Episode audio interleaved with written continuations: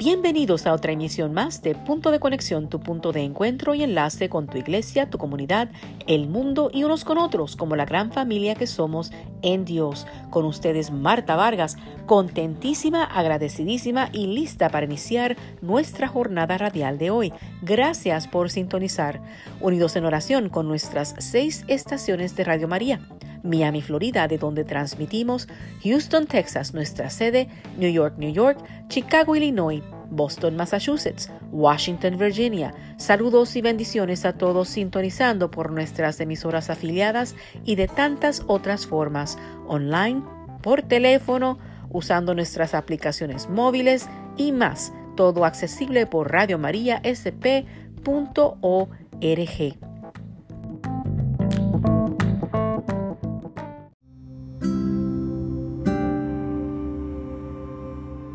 el nombre del Padre, del Hijo y del Espíritu Santo. Amén. Gracias Señor por tu amor y por este nuevo día y las infinitas posibilidades que nos ofrece. Gracias por Radio María y las oportunidades de conectarnos unos con otros a través de estas benditas ondas radiales. Esta es tu hora, Señor. Envía tu Espíritu Santo, llena nuestros corazones y mentes y guía nuestra conversación para que sea de agrado a tus oídos y de bendición a todos quienes escuchen y participen. Bendice a toda la familia de Radio María aquí y alrededor del mundo, oyentes, equipo, benefactores, todos nuestros seres queridos y todos aquellos que nos hayan encomendado sus oraciones para que intercedamos por ellos. Tú conoces a todos y toda necesidad, todo anhelo en cada corazón. Envía tu Santo Espíritu para renovarnos y transformarnos, sanarnos y restaurarnos. Abre puertas, construye puentes de unión, entendimiento, compasión, misericordia, perdón, reconciliación, restauración. Danos la gracia para proclamar tu grandeza en palabras y acciones, y haciendo nuestra parte, como tus manos y pies, construyendo un mundo de esperanza, una civilización de amor, contigo nuestra Madre Santísima, la Virgen María, para nuestro gozo y para tu gloria. Amén.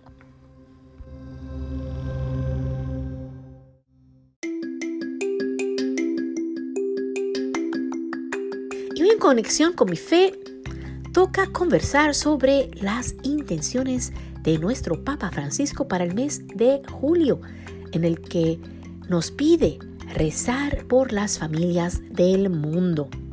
En su video, según nos reporta Así Prensa, el Santo Padre afirma que la familia tiene que ser protegida, que son muchos los peligros a los que están enfrentándose sus miembros.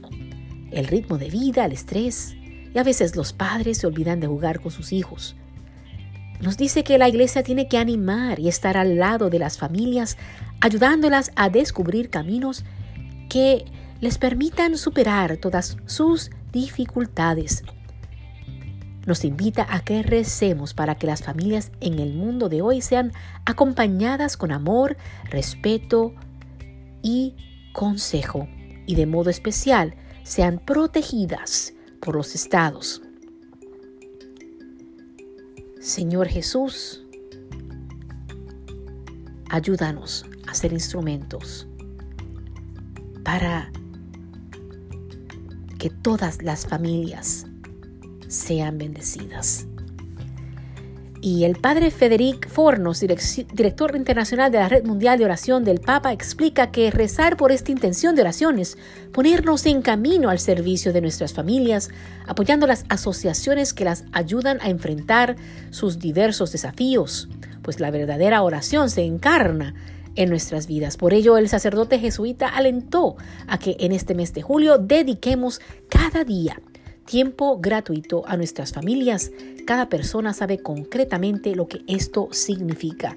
De modo que en el programa de hoy vamos a conversar algunos temas que tienen que ver con no solamente con los diferentes miembros de nuestra familia, sino con esa disposición a ser puentes de unión unos entre otros, en nuestra familia, en casa y nuestra gran familia fuera de casa, la iglesia, la sociedad, ¿qué podemos hacer para no solo orar más por las familias, sino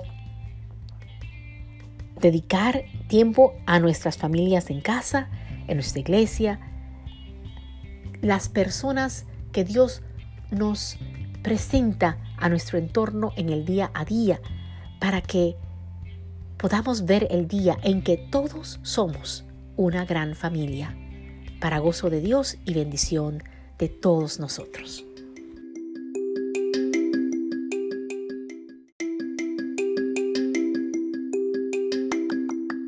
Y como parte de esta gran invitación que nos hace el Papa Francisco para orar por las familias y ser familia, hay un llamado para abrazar esa hermosura que es la familia en todos sus aspectos. En casa, en la iglesia, en el trabajo, en la tienda de la esquina, todos hermanos, todos hijos de Dios, amados por Él. Y que no se nos olvide la comunión de los santos, acudiendo los miembros de nuestra familia, de nuestra gran familia que es la iglesia, que ya están con Papito Dios en el cielo y les encanta interceder por nosotros y nuestras necesidades. Y les encanta cuando los llamamos, que les damos la oportunidad de rezar por nosotros. Les encanta a estos amigos de Dios ser nuestros amigos, nuestros hermanos y hermanas. Y qué linda oportunidad tan puntual para honrar a uno de estos miembros de la comunión de los santos, muy famoso, muy querido de muchos, para mí inclusive, San Benito Abad, a quien celebraremos el 11 de julio. Y por consiguiente, ¿qué creen? Hoy, precisamente hoy, 2 de julio, quizás estás sintonizando otro día, pero el, si estás sintonizando hoy 2 de julio, hoy es el día y, si estás sintonizando en otro día, nunca es demasiado tarde o demasiado temprano para acudir a nuestros amigos, a nuestros grandes amigos, los santos, para pedirles sus rezos, su intercesión. Así que si no es 2 de julio cuando escuches esto, nada pasa por casualidad pura. Y si estás sintiendo en tu corazoncito un deseo de conocer a este gran santito y pedir su intercesión, ¿por qué no? Pero sí estamos grabando el día 2 de julio, que precisamente es el primer día de su novena, que colocaremos en nuestra página de Facebook, facebook.com, diagonal mi punto de conexión RM. Y es que este santo, pues el patrón de Europa, patriarca de los monjes occidentales, eh, pues fundador del orden benedictino y tantas anécdotas por las cuales se, se le conoce y tantas cosas por las cuales se le conoce, incluyendo la famosa cruz de San Benito. Pero les comentaré, mis hermanitos, que mi historia favorita de San Benito involucra a otra gran santa que es nada más y nada menos que su hermana gemela Santa Escolástica. A ella se le celebra el 10 de febrero y me fascina la historia de ese gran amor que se tenían entre hermanos. Así que otra conexión más con este tema de la familia, que todo tiene una conexión porque de la familia, la familia es, como decía San Juan Pablo II, la célula de la sociedad, nuestra primera escuela de amor. Así que no nos ha de sorprender que esta preciosa historia que involucra a San Benito y su hermana gemela Santa Escolástica, pues tiene precisamente que ver con este tema que estamos abordando el día de hoy, de la familia y la importancia de orar por la familia, por las familias, ser familia. Y aunque Escolástica y San Benito eran hermanos y se amaban mucho, ellos no, no alcanzaban visitarse con mucha frecuencia. Se dice que San Benito no iba a visitarla sino anualmente porque él no era de hacer mucha visita. Y el día de la visita lo pasaban los dos hablando pues de uno de sus temas favoritos, Papito Dios y temas espirituales. Pocos días antes de la muerte de Santa Escolástica, su hermano San Benito fue a visitarla. Y después de pasar el día entero en charlas religiosas, el santo se despidió y se dispuso a volver al monasterio. En un primer jueves de cuaresma del año 547. Fue entonces que Escolástica le pidió a su hermano que por favor se quedara aquella noche charlando con ella acerca del cielo y de Dios. No lo quería dejar ir. Pero el santo le respondió, ¿cómo se te ocurre, hermana, semejante petición? ¿No sabes que nuestros reglamentos nos prohíben pasar la noche fuera del convento? Entonces Santa Escolástica sencillamente juntó sus manos y se quedó con la cabeza inclinada, orando a Dios. ¿Y qué creen? Enseguidita se desata una gran tormenta tan espantosa, un aguacero tan fuerte y tan violento, que San Benito y los dos monjes que lo acompañaban no pudieron ir ni a la esquina, ni siquiera intentar volver aquella noche a su convento. La santa le dijo emocionada, ¿ves hermano? Te rogué a ti y no quisiste hacerme caso. Le rogué a Dios y Él sí atendió mi petición. Pasaron toda aquella noche rezando y hablando de Dios y de la vida eterna. Benito volvió a su convento de Montecassino y tres días después se asomó a la ventana de su celda y vio a una paloma blanca que volaba hacia el cielo. Y supo, supo por inspiración divina que era esa el alma de su hermana que viajaba hacia la eternidad feliz envió a algunos de sus monjes que trajeran su, cadáver y la hizo enterrar en la tumba que se había preparado para él mismo. Y pocos días después, también fue llamado San Benito al cielo. Dos hermanos que vivieron toda una vida tan unidos espiritualmente que juntos acudieron al llamado de Dios para ir a, a la casa del Padre, mientras sus almas cantan eternamente. La alegría de ser hermanos, de amarnos, de ser familia. Qué hermosa historia. Me da hasta sentimiento. Es que me encanta. Es una de mis historias favoritas. A nivel de que la compartí con mis sobrinitas este fin de semana. Pude ver algunas de mis sobrinitas que no había visto mucho tiempo. Distanciados, ¿verdad? Con, la, con, las precauciones propias, pero sí pudimos conversar y tuvimos un tiempo donde pudimos compartir historias y, y pues esa fue una de ellas. Y les cuento algo más, hermanitos. Quizás, no sé si puedan oír eh, lo que hay a mi entorno aquí. No sé qué tan, tan buena cancelación de sonido, digamos, haya con este programa que estoy usando. Pero hasta cierto punto me gustaría que no. Ustedes pudieran estar escuchando porque cuando estaba empezando la parte de la historia donde Escolástica le iba a pedir a San Benito que se quedara, creen? Truenos estaban sonando fuera de mi ventana y un aguacerón. ¡Wow! Así que, ¿qué les digo? Aparte, mira, ahí están los truenos de nuevo. No sé si los puedan oír. Pero lo que sí les digo es que rueguen por mí de que yo pueda ser fiel y hacer esa novena San Benito porque lo siento, lo siento así en el corazoncito que me encantaría rezar en honor a San Benito y, y también recordando mucho a su hermana tan linda, Santa Escolástica.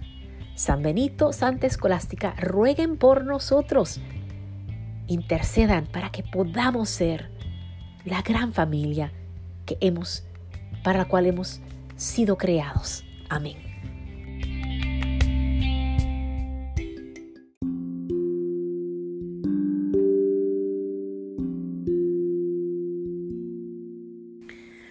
Y siguiendo este tema de nuestra familia en el cielo, en la comunión de los santos, pues ah, oración por nuestro Papa Benedicto XVI que recién perdió a su hermano, que fue llamado a la casa del Padre.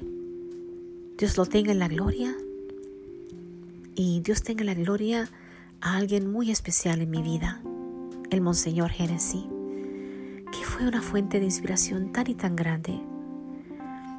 Nunca me olvido de que ya en su semi-retiro y retiro venía al centro pastoral cuantas veces le era posible para celebrar la misa y con sus manos temblorosas que ya estaban afectándole pues los diferentes ah, padecimientos que él tenía con el amor que él levantaba esa hostia ese cuerpo de Cristo con sus manos temblorosas pero tan llenas de amor con el amor con el que nos predicaba.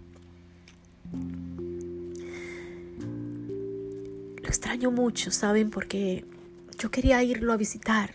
Lo llegué a ir a visitar una vez, le di la sorpresa, una vez que me enteré dónde estaba. Y quedé en volver. Pero me enfermé mucho a principios de año. Estuve enferma como dos meses y medio y no quería darle lo que tenía. Una gripe horrible y estaba mejorando apenas y vino del COVID. Y entonces ahí, entre la cuarentena y cuando se levanta la cuarentena, es que lo he tenido pegado al corazón, mis hermanitos, por tanto tiempo. Pendiente. Pero se me fue antes de yo poder actuar en en ese pues sentir que tenía de que lo quería llamar, esa intención que tenía de dar una llamadita, aunque no pudiera irlo a ver. Y claro,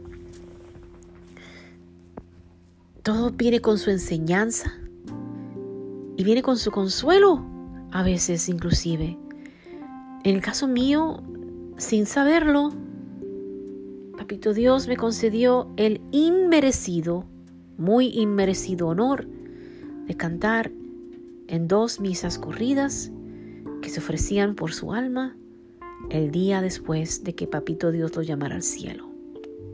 Fue un consuelo muy grande y a la misma vez le pido a Papito Dios y pido la intercesión de Monseñor Génesis de que me ayuden a a estar más presente para todos quienes me, necesiten, que sea eso algo que pueda hacer en su honor, ya que no lo pude ver antes de que Papito Dios lo llamara. Y, es, y le pido a Papito Dios que pues desde el cielo nos esté sonriendo, que Dios lo tenga en la gloria. Y también pues, entonces les platico sobre, sobre esta persona tan especial que recién partió, pues ah, sé que algunos de ustedes quizás están escuchando y conocen a alguien que recién partió, tal vez alguien muy cercano. Y acordémonos de que la comunión de los santos es una hermosa realidad. Acordémonos de rezar por todos nuestros difuntos para que estén en la gloria de Dios. Acordémonos de pedir a nuestros santos por su intercesión para que podamos crecer en estas disposiciones y crecer en fe. Y, y también por esa inspiración, por esa disposición para emular las virtudes que nos inspiraban de nuestros seres queridos, apoyar las buenas causas que ellos apoyaban, inclusive quizás a sus seres queridos o personas que para ellos significaban mucho. Y en ello estaremos perpetuando su legado positivo. En ello estaremos construyendo un mundo de paz y esperanza, una civilización de amor. Y en esa construcción de la civilización de amor, que de por sí es crecer como familia, ellos permanecerán presentes por siempre en nuestro corazón. Amén.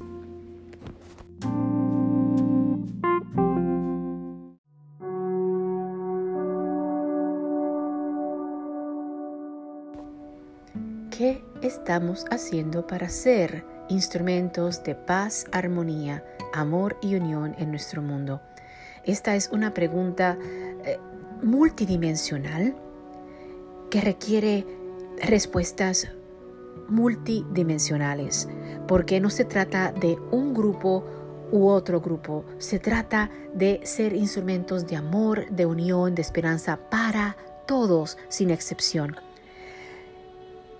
En esta conversación, de, pronto también conviene hablar sobre nuestros abuelitos. ¿Qué estamos haciendo últimamente para fomentar un mayor amor y respeto y aprecio de nuestros hermanos y hermanas en la tercera edad?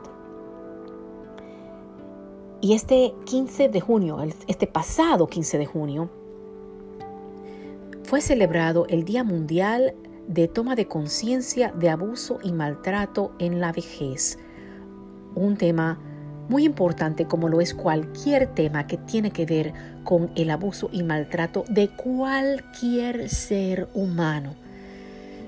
Y así prensa nos reportó sobre este, este día que se celebró en Argentina y que, bueno, todos los días debe ser un día para crecer en nuestra intencionalidad, para tratarnos unos a otros bien, sin excepción, y también procurar que aquellos que nos rodean sean tratados bien, sin excepción. El Día Mundial de Toma de Conciencia de Abuso y Maltrato en la Vejez el área de pastoral de adultos mayores de la Comisión Episcopal de Vida, Laicos y Familia, CEVILAF de la Conferencia Episcopal Argentina, pidió a la sociedad tomar conciencia ante cualquier vulneración de los derechos de los ancianos. Las diferentes modalidades de abuso y maltrato de los adultos mayores y los ancianos, sin importar orígenes, procedencia, religión, condiciones económicas y sociales de los mismos, es un gran drama social que afecta la salud y dignidad de este grupo etario que merece la mayor atención y consideración de la comunidad humana, expresó la pastoral. La Iglesia no puede y no quiere conformarse con una mentalidad de intolerancia y mucho menos de indiferencia, desprecio o falta de respeto de la vejez, citó la pastoral al Papa Francisco. A modo de ejemplo, el Sevilaf explicó que son hechos de abuso y maltrato aquellos actos que, ejecutados por única vez o permanentemente repetidos y originados en la negligencia o en la intencionalidad, causan daño físico, y, psicológico o provocan la exclusión y la marginación de las personas mayores. A esto se le añade una cultura del descarte y la exclusión de los adultos mayores de muchos ámbitos sociales y a veces familiares. Alertaron. Ante este drama, el Sevilaf pidió que se mantengan atentos para descubrir hechos de maltrato físico, psíquico, emocional, patrimonial y acompañar o ayudar a los mayores que estén sufriendo estas situaciones. Dado que estos sucesos pueden existir muy cerca de nosotros, en todos los niveles sociales. El CEDILAF advirtió que suelen pasar casi inadvertidos o son considerados como actos puramente privados y por ello subestimados y desatendidos. Comprometámonos a transformar el maltrato en buen trato y el abuso en respeto y valoración de todas las personas mayores, exhortaron. Y como les mencioné anteriormente, yo agregaría, comprometámonos a transformar el maltrato en buen trato y el abuso en respeto y valoración de toda persona a nuestro entorno. Acordémonos, mis hermanos, de que si pues, estamos defendiendo los derechos de tal grupo o tal otro grupo, que es muy importante, todos son importantes, pero en casa estamos desvalorándonos y maltratándonos o en la parroquia o en el lugar de trabajo. Entonces nos toca reflexionar y pedirle a Dios que nos ayude a, a sobrellevar, a vencer cualquier miedo o herida o impedimento para que podamos vivir este llamado a tratarnos unos a otros con auténtico amor, con coherencia, sin excepciones.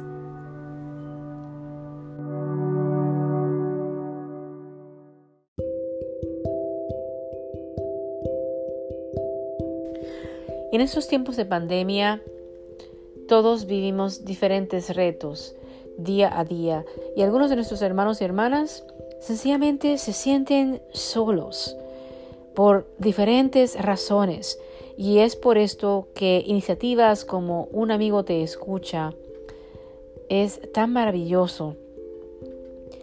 A medida que el confinamiento se ha ido prolongando en diferentes países por la pandemia del coronavirus COVID-19, un apostolado católico nacido en Quito, Ecuador, ha logrado que más de 330 personas de diferentes nacionalidades que se sienten solas reciban acompañamiento gracias a las telecomunicaciones. Nos reporta ASI Prensa, de donde saqué esta información. Estoy parafraseando algunas cosas por, ah, por cuestiones de tiempo, pero sí la iniciativa se llama Un amigo te escucha. Nació a inicios del 2020 y es parte del popular apostolado 10 minutos con Jesús. Y el propósito es contactarse con personas que necesitan compañía, acompañamiento, conversar con alguien que se preocupe por ellos y les acompañe durante este tiempo de aislamiento. Y los beneficiados han sido de, cantidad de diferentes países y han han hecho este ministerio con voluntarios, pero también con psicólogos o sacerdotes cuando la ayuda debe ser más especializada. Pero por supuesto también muchos voluntarios que son sencillamente esos buenos cristianos que quieren ayudar, escuchando a aquellos que se sienten solos y tristes, llevando una palabra de aliento, eh, pues esa, calidez del contacto humano, ¿verdad? Así sea por vía telefónica. Y Mónica Pazmiño, miembro del equipo de administradores del apostolado, eh, relata así prensa que los voluntarios deben tener necesariamente una formación espiritual y acercamiento a Dios para poder brindar una ayuda espiritual. Y pues, ah, ¿cómo funciona este apostolado? pues envía un mensaje en los grupos de WhatsApp de 10 minutos con Jesús para invitar a quien necesite conversar, llenar un formulario para, quien se ponga para que alguien se ponga en contacto y así empieza el proceso. Y ese formulario se puede conseguir por internet. Ah, la página es unamigoteescucha.10 min, con Jesús, como de minutos. Eso es, un amigo te escucha, punto, 10, el número 10, Minconjesús.net. con Jesús.net. Y vamos a colocar enlaces en nuestra página de Facebook, facebook.com diagonal mi punto de conexión RM o también por supuesto por asiprensa.org que es la fuente de don, donde hallamos esta maravillosa información y por supuesto unámonos en oración por nuestros hermanos y hermanas de 10 minutos con Jesús. Que Dios los siga bendiciendo y que bendiga esta iniciativa tan maravillosa que ellos han iniciado para que bendiga a muchas almas. Amén.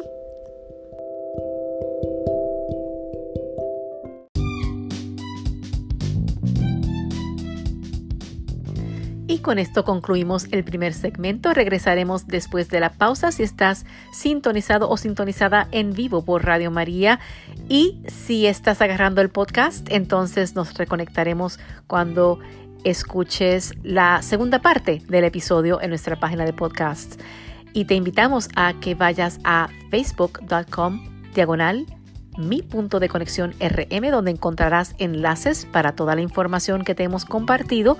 Y si no estás en las redes sociales, entonces envíame un email a martavargas.net arroba gmail.com martavargas.net arroba gmail.com Así que nos reconectamos en breve.